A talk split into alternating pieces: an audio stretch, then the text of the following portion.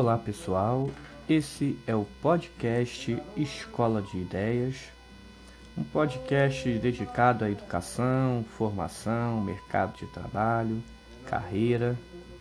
Nós oferecemos formação através do nosso Instagram, ideiasescola. Entra lá, passa a seguir a gente, participe das atividades, você será bem-vindo em qualquer lugar que você esteja. Para esse podcast do mês de maio, é o assunto que a gente está discutindo tanto no Instagram quanto no, nas outras atividades é o mercado da educação, né? o mercado de trabalho e educação. E o tema de hoje é economia, mercado de trabalho e educação. Né? Esses assuntos eles são complementares, né? E que ganharam visibilidade aí com a pandemia, né? Ficou muito mais forte de, do ano passado para cá. Mas eu vou contar para vocês, né, um pouco um, um pequeno histórico, uma pequena trajetória para mostrar para vocês que o que vem acontecendo só foi acelerado. Isso já vinha acontecendo anteriormente. Então vamos lá, vamos começar, né? É, primeiro a gente tem a ideia que a crise da qual a gente vivencia é uma crise que ela não é de agora, né? Ela começou a ganhar força a partir de 2014, onde os primeiros indicadores já demonstravam uma crise, uma retração econômica, principalmente no caso brasileiro dos países da América Latina, e isso provavelmente gera um impacto no campo educacional. Então eu trouxe para vocês, para a gente poder entender o cenário de hoje, né, alguns estudos aqui e vou fazer uma pequena trajetória para a gente entender um pouquinho dos impactos nisso para a educação. Né? Vamos falar um pouquinho de economia, mercado de trabalho e educação. Então, é, é pegando essa lógica né, dessa, dessa crise que se, né, ganha uma intensidade a partir de 2014, eu trouxe para vocês aqui um estudo que foi apresentado em 2017, né, na capital paulista, em São Paulo, um estudo feito pela Fundação JP Morgan Case, o Conselho das Américas, né, que é o COA, e a Fundação Getúlio Vargas, a FGV. Esse estudo ele foi intitulado é, O Estudo de Novas Habilidades no Trabalho, Desenvolvimento de Competências que Levam ao Crescimento Econômico. Né? Eles apresentaram isso em 2017 em São Paulo, que já era um estudo tendo em vista a crise de 2014. Então já pega aí três anos de crise no nosso país. E aí, como alguns resultados desse, desses estudos, né? Um primeiro ponto que eles colocam lá em 2017, né, antes da pandemia, é que a produtividade brasileira né, já está em queda livre há cerca de 40 anos, na contramão dos países do mundo, tanto da América, dos vizinhos americanos, quanto dos países europeus, por aí vai. Então o Brasil já está em queda livre na questão da produtividade, já tem 40 anos. Isso foi evidenciado através desse estudo. Né? E aí eles colocam a baixa qualificação da mão de obra como um fator crítico para a retomada do crescimento econômico do país. Né? O Brasil tem um problema crônico no que se refere à qualificação de mão de obra e isso tem relação direta com a educação. Né? O Brasil vive um contraste né? pelo fato do Brasil ser um país periférico, ser um país terceiro mundo, ser um país de capitalismo dependente das grandes potências, né? um país é, é, essencialmente agro, né? E isso tudo traz com que as emergências e necessidades do país estejam vinculados aos critérios econômicos. Não tem para onde fugir, né? Todos os países nessa linha de terceiro mundo, sua grande maioria, vivem nessa emergência de atrelar as ações, as políticas e principalmente a educação ao viés econômico para a contribuição do desenvolvimento da economia do país. Então, é, o que né, foi apresentado, a gente tirou né, esse, esse, estudo através de uma reportagem da revista Exame, né, isso na época, né, em maio de 2017, onde ela contou aí, né, fez a, a, a, a cobertura desse evento, desse estudo. Né. E aqui ele coloca, por exemplo, uma citação do, do presidente do INSPER, né, Marcos Lisboa, Lisboa, coloca aqui, ó, vamos lá, ó, o brasileiro é muito fixado na ideia de ter um diploma de graduação e acaba se formando em áreas como administração e direito que não são tão solicitadas pelo mercado atualmente. Nós temos sim no Brasil, isso se acentuou Né? Quem quiser acompanhar, pode ir lá no arroba Ideias Escolas no nosso Instagram. Nós fizemos duas lives sobre o mercantilismo educacional que assola a educação. E você vê que se você pegar de 2017 para cá, houve um investimento maciço da iniciativa privada no ensino superior e na comercialização de diplomas, né? Vamos dizer assim, né? Então o brasileiro tem muito isso, na ideia de diploma, de graduação, de certificação acadêmica, que está em desacordo com o trâmite do mercado de trabalho. Né? Isso é, vamos dizer assim, um, uma chaga histórica da educação brasileira. Né? A educação brasileira sempre pautada no academicismo, na ciência, nos conhecimentos acadêmicos, né? enquanto a sociedade, na sua grande maioria, com problemas de educação, e a área produtiva, a área do mercado de trabalho, também com fortes problemas na qualificação de mão de obra. Esse problema apresentado aqui nesse estudo de 2017, na verdade, é um problema histórico da história da educação brasileira, né, que precisa ser analisado, precisa ser resolvido, né? Um outro trecho que se coloca aqui né, pela revista Exame na época era um, um, trecho do André Portela, professor da FGV, da Fundação Getúlio Vargas, como coloca, ó, isso lá em 2017. Ó. Hoje, o jovem precisa se pensar como um imigrante num novo país. É como se o brasileiro fosse trabalhar na Ásia, diante de um mercado de trabalho que exige competências novas e mais complexas, né? É, então, esse já era o cenário de 2017, uma crise já de três anos, sendo acentuada, vinda de 2014, uma produtividade com déficit de 40 anos, uma crônica é, é, baixa qualificação de mão de obra, e tudo isso tem impacto né, direto na educação. Então, naquele estudo, né, em 2017, eles colocaram como os setores de maior potencial, vamos dizer assim, que era necessário fazer uma formação para que tivesse profissionais para atender essa área, né? O primeiro é o setor de TI, que eles chamam de tecnologia da informação, uma área em amplo crescimento que agora com a pandemia ganhou uma visibilidade imensa, né? A segunda área, a área de atenção à saúde, né? A área da saúde presente aqui como um, um setor potencial. E em terceira, a fabricação de produtos alimentícios, né? Então, esses seriam os três setores em amplo necessidade de mão de obra, em amplo crescimento a nível de produtividade no nosso país. Isso lá em 2017. Né? De forma geral, o estudo coloca a necessidade de formação de profissionais que possam ter além das habilidades técnicas, vamos dizer assim, que é o que ele aprende a nível conceitual de conteúdo, né? Ter também habilidades práticas, que é a questão da vivência do que ele está estudando, da prática do que ele está estudando, do estágio, né? Dele vivenciar na prática aquilo que ele estudou na teoria. E em terceira, que já vinha crescendo e ganha força agora também com a pandemia, habilidades socioemocionais. Na análise feita, eles colocam da seguinte forma, né? O pessoal do TI, da tecnologia de informação, possui habilidade técnica, mas precisa de habilidade prática e socioemocional, né? O pessoal da atenção à saúde tem bastante habilidade prática, mas precisa desenvolver técnicas e habilidades socioemocionais. E o pessoal que trabalha na área de fabricação de produtos alimentícios domina habilidades técnicas e práticas, mas não tem habilidades socioemocionais. Então esses buracos, esses quadros chegam, né, chega pra gente aqui a uma conclusão lá em 2017 que um profissional plenamente habilitado, independente da função que ele vai assumir, ou setor produtivo que ele vai trabalhar, e principalmente independente do diploma de graduação que ele escolha. É isso que as pessoas não perceberam, isso que os profissionais da educação não perceberam. Antigamente você era visto pelo seu diploma, a quantidade de diplomas que você tinha ou diploma que você conseguia na graduação e ia ser a sua identidade profissional para o resto da vida, inclusive a sua sobrevivência na área. Tudo isso era regido pela autoridade conceitual dos diplomas. Isso acabou. Ah, não preciso estudar? Precisa, ele ainda é como um dos elementos básicos da construção da sua formação profissional. Mas ele sozinho, a habilidade cognitiva, técnica sozinha, não dá conta mais na qualificação profissional.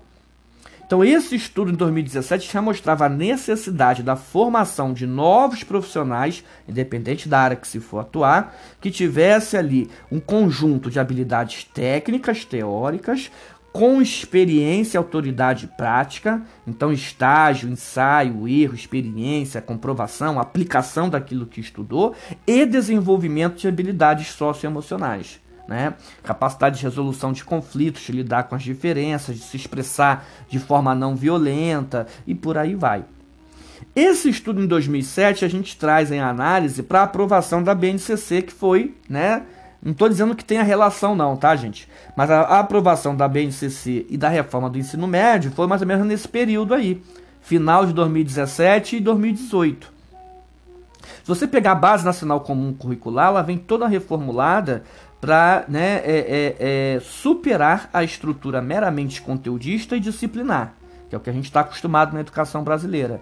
Conteúdos, disciplinas, professores. Se você pegar a BNCC, ela trabalha por via de competências, experiência prática, habilidades, né? Trabalha com essas linhas técnicas, práticas e socioemocionais, trabalha com trilhas formativas e não currículo de conteúdos, o que mostra que houve sim uma reação né, é, é, é, do Brasil no que se refere a essa manifestação vinda da economia, vinda dos empresários. O que prova mais uma vez, se vocês acompanharem a gente lá no arroba Ideias Escolas, que né, todo o alinhamento de 2017 para cá da educação brasileira é servindo e atendendo e se alinhando aos imperativos e objetivos da economia. Né? A BNCC é uma clássica e visível resposta a tudo isso que a gente falou aqui desse estudo que veio da linha econômica, né, é, da linha empresarial. O que na prática significa que né, a passividade do sistema academicista e conteudista, né, muito acadêmico, muito científico, que traz a passividade na, na, na, ao assumir os conteúdos científicos, isso tem que dar lugar a habilidades, a comunicação, a solução de problemas, a criticidade, a criatividade, a uma educação prática de fato, que seja movimento de fato, que tenha ensaio e erro, uma educação do agora, do vamos fazer, do vamos trabalhar, do vamos resolver o problema que está ali, que vem na linha da BNCC. E isso Estamos em 2018 com a aprovação da BNCC, que já vinha também já de um bom tempo sendo analisada, e os seus processos de implementação. A BNCC estava chegando, para quem não sabe, gente, no seu último processo de implementação, que seria em 2020. É, a BNCC ela passou pela desde 2014 pelas análises, discussões, aprovação 2017 para 2018 e aí você tinha 2018 implementação a nível de políticas públicas, de sistema, 2019 é, atualização de PPP e projetos pedagógicos e 2020 aplicação na prática da sala de aula. Só que em 2020, como todo mundo sabe, a gente teve a pandemia. Então, exatamente no ano aonde né, a aplicação da BNCC na prática começaria realmente de fato né, a ser acompanhada, a ser feita, a ser mobilizada a nível nacional, nós tivemos a pandemia. E aí, gente, com a pandemia, o que aconteceu? Né? Quando a gente fala em pandemia, obviamente vem todos os assuntos né, à tona: educação, saúde, desigualdade, economia. E aí, Danilo, para onde foi isso? O que aconteceu, né? Para a gente complementar essa análise, né, agora que nós chegamos a 2020 com a pandemia, a gente vai usar um estudo que é um livro intitulado Futuro do Trabalho, livro de 2020. Isso a gente tirou de uma cobertura do site UOL, vindo ali da, da, de, uma, de uma reportagem né, da BBC, BBC News, aonde foi feita uma entrevista com duas peruanas, né, a Patrícia Canapa e a Patrícia Merino. São duas peruanas especialistas em lideranças, onde elas fizeram um estudo e lançaram o um livro O Futuro do Trabalho, isso em 2020, né? E aí essas duas especialistas, essas duas autoras peruanas, elas vão trazer aí a perspectiva do trabalho é, considerando a pandemia. O primeiro ponto que ela coloca aqui é o seguinte, que em termos laborais, em termos de mercado de trabalho, de profissão, de habilidades e competências, se elas chegaram a essa conclusão, elas provaram isso, que a pandemia antecipou, no que se refere a planos, a projetos, em média, cinco anos. O que significa, segundo elas, que nós avançamos no tempo de forma obrigatória, né? É, em média cinco anos. Então é como se algo que a gente deveria vivenciar né, ter cinco anos para se apropriar, nós fomos obrigados a viver agora a força algo que seria cinco anos, né? E aí traz a reflexão sobre essa questão do, do futuro do trabalho. Qual seria o futuro do trabalho? Primeiro ponto que elas colocam aqui: o trabalho remoto. O trabalho remoto ele vem para ficar, não vai ser com a mesma intensidade da pandemia, por mais que volte no presencial, mas veio para ficar. O trabalho remoto ele vai ser uma constante a partir de agora no mercado de trabalho. E o ponto interessante é que para que o trabalho remoto realmente seja é, é, é, é feito da melhor forma, seja é, organizado, é necessário dois pontos, né? Recursos para a infraestrutura independente da área que seja, saúde, educação, blá, blá, blá, blá tem que se ter uma infraestrutura para que o trabalho remoto seja implementado, seja na empresa, no público, no privado e por aí vai. E isso gera recursos. Então, numa crise, numa crise pandêmica, numa crise econômica, né, gerar recursos para manter uma estrutura remota não será para todos, né? E em segundo lugar, a importância da educação nesse processo, né? E aí não é educação, como a gente coloca aqui, uma educação a nível de conteúdos, uma educação no sentido maior, no sentido de reinvenção do processo educativo, reinvenção da forma de aprender. Reinvenção da forma de aprender a aprender. Que é esse o, o, o estalo da educação que nós, profissionais da educação, não percebemos ainda. Houve sim uma mudança sobre a concepção do que seja aprender. Né? O, que seria, o que é aprender hoje em 2021, depois de uma pandemia, de uma antecipação a nível de habilidades e competências do trabalho de cinco anos? Né? É necessário uma nova forma de se educar, uma nova forma de se aprender. E é isso que elas colocam aqui. Né? E aí ela vai dizer que, né, eu peguei aqui um trecho aqui, né? É, elas colocam que é o seguinte, ó, entramos em um ambiente muito incerto, onde há muita neblina na estrada e onde você tem que se apoiar nos outros e confiar na inteligência colaborativa. Esse aí é o segundo ponto, né? O primeiro é o trabalho remoto, o segundo, inteligência colaborativa. Não dá mais, com tudo que a gente viveu, com tudo que a gente está passando, em criar processos de aprendizagem que sejam altamente especializados ou altamente individualizados. Não dá mais para gente fazer as coisas sozinho. Então o mundo agora ele vai ser um mundo mais colaborativo, economia colaborativa, educação colaborativa, trabalho colaborativo. Nós vamos, a, nós estamos aprendendo a força de que não dá para viver sozinho. Então está surgindo nesse cenário é, é, é, é do trabalho, nesse cenário né, é, é, profissional, a o reconhecimento de uma inteligência colaborativa. Eu tenho minha contribuição, eu aprendo, mas eu preciso do outro. Aliás, eu preciso dos outros para que em rede eles possam complementar, me ajudar, enriquecer e fazer com que todos possam chegar aí a um aprendizado colaborativo satisfatório para todos. Esse é um ponto importante, né? E aí elas colocam que a consequência prática no trabalho vai ser o conceito de um trabalho ágil o que é um trabalho ágil? Com estruturas mais ágeis. Então, menos hierarquia, menos estrutura burocrática, menos, né? O futuro das profissões e dos trabalhos vão ser estruturas mais ágeis. O que ela coloca aqui, formação em células. O que é formação em células? Agrupamentos, agrupamentos de profissionais, cada um com a sua especialização, mas conjuntos em células para resolver um problema, resolver uma situação, atender a uma demanda. Então isso já é feito, por exemplo, pela Google, pelo Facebook. As empresas mais modernas da área de tecnologia já adotam essa organização em células, né? Sem hierarquia rígida, sem burocracia, sem estruturas complicadas. Então eu junto uma quantidade de profissionais com as suas especializações, da qual eles colaboram em equipe através de células para resolver uma demanda, aprender uma situação, criar um contexto, resolver uma coisa que é temporária, não é fixa. Então essa ideia de cargos fixos, hierarquias fixas, eu vou ser o chefe, eu vou mandar, isso está acabando. Nas estruturas profissionais atuais, e a educação precisa entender isso, porque a educação ela é altamente hierárquica, tanto nas suas formações quanto nos seus campos de saber e nos seus campos acadêmicos e disciplinares, a hierarquia é profunda, ela precisa se, de, se reinventar no sentido de reorganizar essa hierarquia e acompanhar esse sistema de células, né? E é onde nós teremos chefes tribais, olha o que elas colocam aqui. Células e chefes tribais. Então, é, é, esses chefes tribais, eles vão estar ali numa situação de hierarquia, de coordenação, temporariamente para atender aquele, aquele, aquele problema, aquela demanda.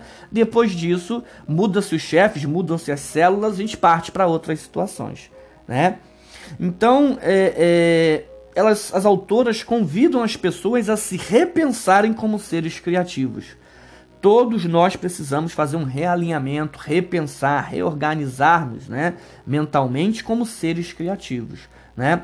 Então, como é que seriam as competências para esse futuro do trabalho pós-pandemia, pós-crise, pós-economia, tudo isso que a gente está vendo? Né? Ela divide aqui em competências técnicas e competências humanas. Então, para o futuro, todos os profissionais, independente da área de atuação, seja educação, saúde, é, é, humanas, médicas, por aí vai, todos os profissionais vão precisar desenvolver essas competências técnicas e humanas para né, estarem adaptados a esse futuro. Competências técnicas: dominar a sua especialidade, isso é primordial. Né? Então, se eu sou especialista em educação, preciso dominar a minha especialização e saber o que eu estou fazendo. Né? Segundo, habilidades tecnológicas. Isso a pandemia provou. Não dá mais para dizer aquele discurso que eu não sei e tal. Tem que meter a mão, tem que correr atrás, tem que se reinventar, tem que tentar acompanhar essa onda tecnológica e aprender a interagir, produzir, se comunicar tecnologicamente. Não dá mais para fugir disso. Não dá mais. Isso todos os profissionais, sem exceção. Né? E habilidades de gestão. O que, que significa isso? Autocomprometimento, gestão com seus horários, com as suas metas. Né? O trabalho está muito automatizado. Né? E muitas das vezes você dentro né, da sua organização, muitas vezes você trabalhando dentro desse processo, você precisa ter uma autogestão. Então, tanto uma gestão dos processos, gestão do conhecimento do que você vai estudar, gestão da sua formação, gestão dos, seus horários. Então, as habilidades de gestão hoje todos os profissionais precisam ter. E nas competências humanas, elas colocam três também indispensáveis para os profissionais do futuro: capacidade de colaboração, empatia. Né? Empatia é você se colocar no lugar do outro, entender o outro, entender as visões alheias e a criatividade. E esse talvez seja o grande problema, né? A criatividade.